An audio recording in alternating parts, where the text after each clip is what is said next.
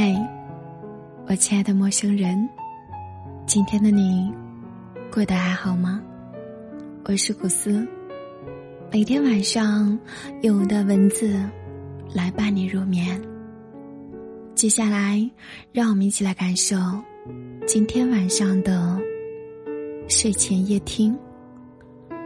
最舒服的关系是无需讨好。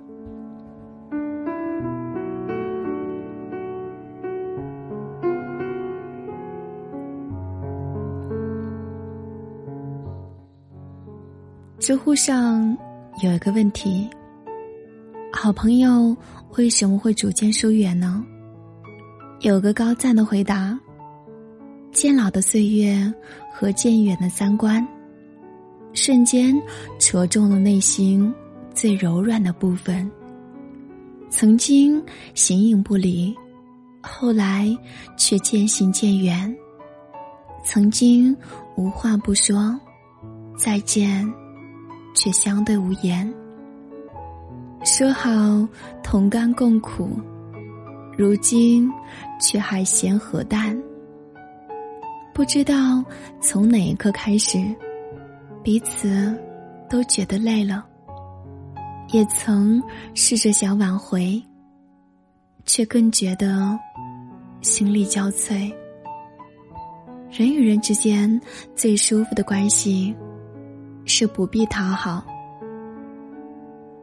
牺牲自己的感受，活成对方喜欢模样的人，其实并不在少数。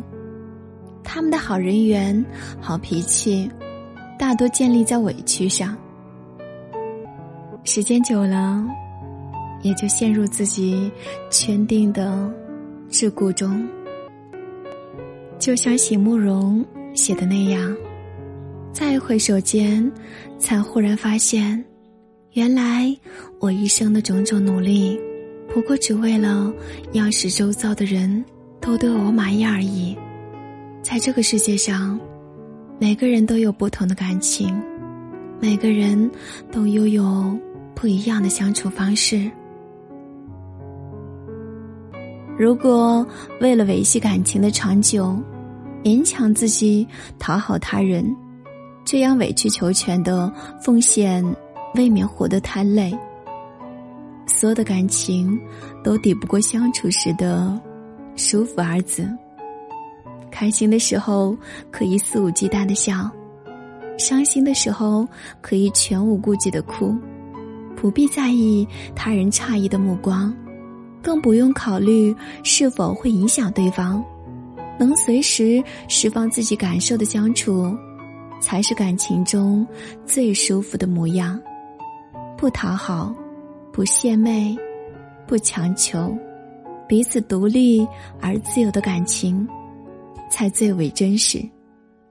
最好的关系，不是天天在一起，而是我懂你，懂你的骄傲与自尊，明白你的不堪与无奈，看破不说破。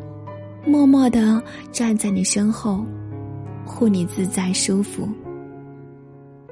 有位很有名的画家，希望画出一幅令所有人都满意的画，于是他将成稿拿去街上，放在最显眼的位置，在旁边附言：“如果您觉得此画有欠佳之处，请在画上做上记号。”结果画上标满了记号。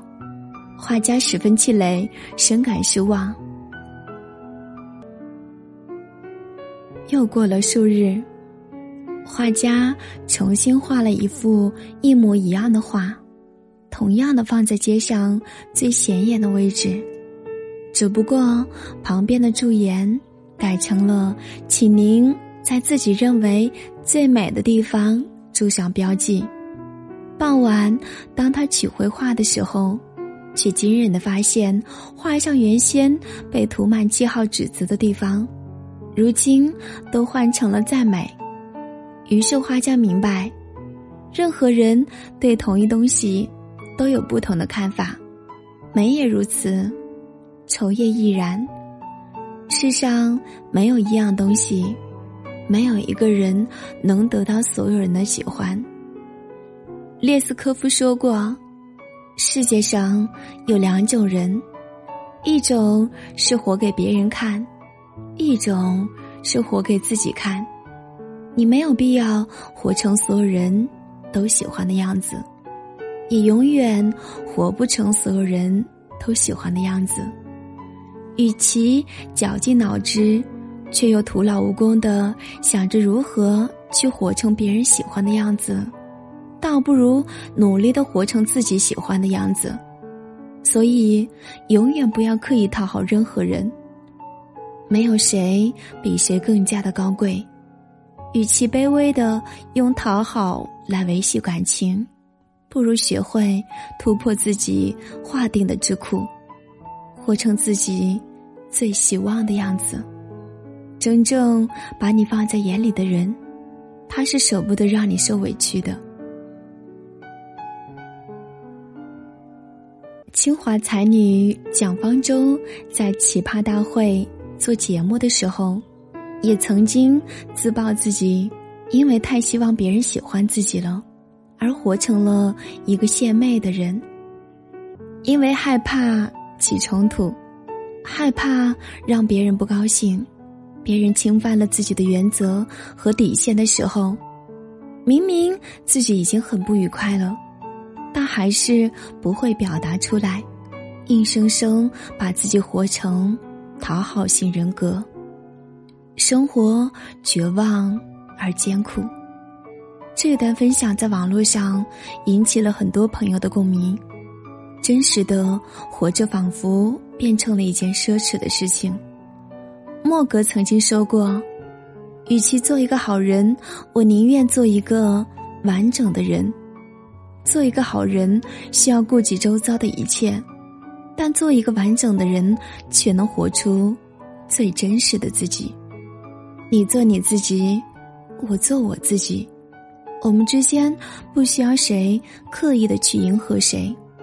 这样做也许会因此而失去一些人，一些关系。”但那些接纳了真实的自己，依然选择留在身边的人，才是我们生命中最值得珍惜的存在。